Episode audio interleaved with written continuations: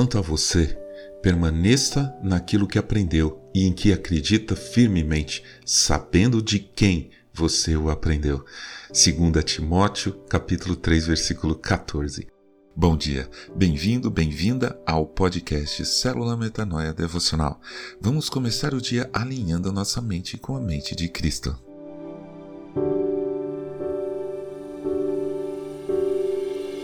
Hoje em dia não é tão comum o uso do cartão de visita. Aliás, eu não entendo muito bem por que o cartão de visita tem esse nome de visita. A origem desses cartões vem por volta do século 17 e na Inglaterra eram chamados de trade cards ou cartões comerciais. Desde aquele tempo, houve muitas mudanças no uso e na produção desses cartões, mas algumas coisas não mudaram. Ainda hoje, algumas pessoas dizem que a etiqueta é que eles não devem ser entregues pela mão esquerda, por exemplo. Seja como for, os cartões de visita servem para nos apresentar às pessoas e trazem informações de contato para que a pessoa que está recebendo saiba quem somos nós e como entrar em contato conosco depois que formos embora. Talvez de uma visita que estávamos fazendo. Acho que vem daí o nome. Há uns dois anos eu resolvi mandar fazer alguns cartões para mim, mas não para me apresentar como professor de matemática. Eu não tinha essa necessidade. Eu resolvi colocar o que eu sou acima de ser professor, o que pode me apresentar de coração para qualquer pessoa. Em meu cartão de visita está escrito assim: João Arce, discípulo de Jesus. Vem também meu telefone, endereço da caixa postal e no verso um versículo que eu amo, Isaías 40, 31. Eu poderia ter escrito cristão embaixo do meu nome, mas hoje em dia esse termo está um pouco genérico para o que eu gostaria de ser reconhecido.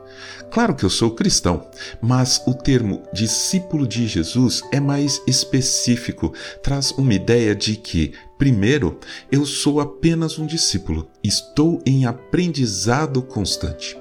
Segundo, acho que traz também uma ideia de maior proximidade com o Mestre Jesus. Que tal você também fazer um cartão de visita com essa apresentação? Aliás, antes de mais nada, você se considera um discípulo ou uma discípula de Jesus? Ele mesmo diz que qualquer um de vocês que não renuncia a tudo o que tem não pode ser meu discípulo. Lucas capítulo 14, 33. Não parece fácil, e não é mesmo. Mas quem disse que seria fácil? abrir mão da nossa vontade, de tudo o que ele nos pedir para abrir mão. No mesmo capítulo tem mais. Ouça: Se alguém vem a mim e não me ama mais do que ama o seu pai, a sua mãe, a sua mulher, os seus filhos, os seus irmãos, as suas irmãs e até a sua própria vida, não pode ser meu discípulo. Lucas capítulo 14, versículo 26. E então, vale a pena? Eu acho que vale sim. Aliás, eu não tenho dúvidas de que vale a pena. Um discípulo e uma discípula de Jesus dá muito fruto e isso é maravilhoso, pois é isso que é a vontade do Pai, é nisto que ele é glorificado. Mais uma vez, ouça a palavra do Mestre Jesus e que a sua vida seja um belo cartão de visita. Está em João, capítulo 15, versículos de 5 a 8. Eu sou a videira e vocês são os ramos. Quem permanece em mim e eu nele, esse dá muito fruto, porque sem mim vocês não podem fazer nada. Se alguém não permanecer em mim, será lançado fora, à semelhança do ramo, e secará, e o apanham, lançam no fogo e o queimam. Se permanecerem em mim e as minhas palavras permanecerem em vocês, pedirão o que quiserem e lhes será feito. Nisto é glorificado o meu Pai, que vocês deem muito fruto e assim mostrarão que são meus discípulos.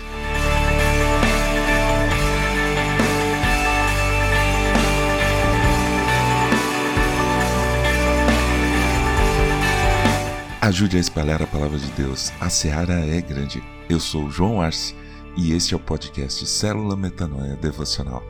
Que Deus te abençoe e te guarde com muita saúde e paz nesse dia que está começando. Em nome de Jesus. Amém.